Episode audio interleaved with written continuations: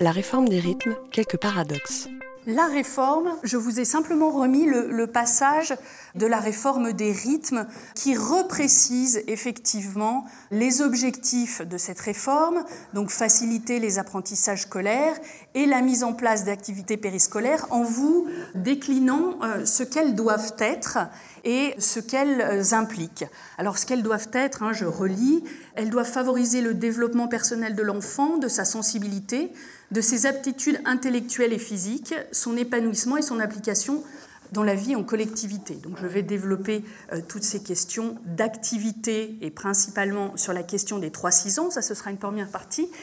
Et puis la dernière phrase qui euh, qualifie la recherche de cohérence et de complémentarité entre ces activités périscolaires et le projet d'école.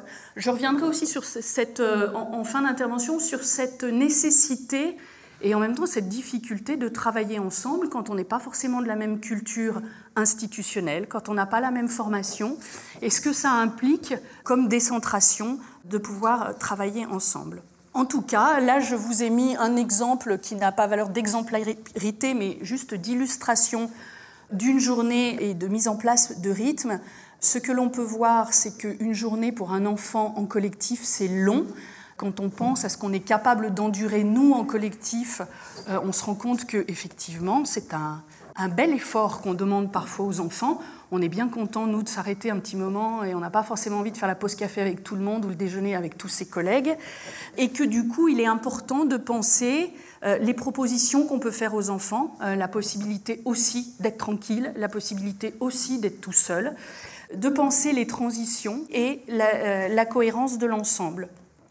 Le périscolaire n'est pas l'école, ça n'est pas la classe, mais ce n'est pas non plus sans lien avec elle ce sont les mêmes enfants, ce sont parfois les mêmes locaux et parfois aussi les mêmes adultes. Hein. Je pense notamment aux ATSEM qui parfois dans la journée euh, sont à la fois sur le temps scolaire et sur le temps périscolaire avec des missions tout à fait différentes, des attentes différentes et, effectivement des tâches quotidiennes tout à fait euh, différentes. Donc quelques paradoxes dont je vous ai parlé, c'est pas simple, hein. il y a des aspects contradictoires. Il faut être en continuité, en cohérence scolaire périscolaire sans être identique. Il faut donner des repères qui sont structurants sans cloisonner. Il faut organiser, ça on le sait dans l'animation, sans imposer. Et il faut assurer un accueil collectif sans oublier les différences individuelles. Bref, la mission n'est pas simple et euh, chacun de vous, au quotidien, doit mettre en œuvre des compétences qui sont très variées.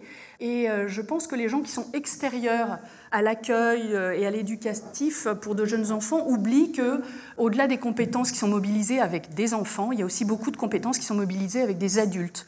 Les adultes parce qu'il y a les parents, tout d'abord, et puis les adultes parce qu'il y a aussi ses collègues, les collègues directs qui travaillent dans le même service ou dans le même accueil, mais aussi autres institutions qui travaillent de manière tout à fait connexe et proche et en cohérence euh, dans la journée.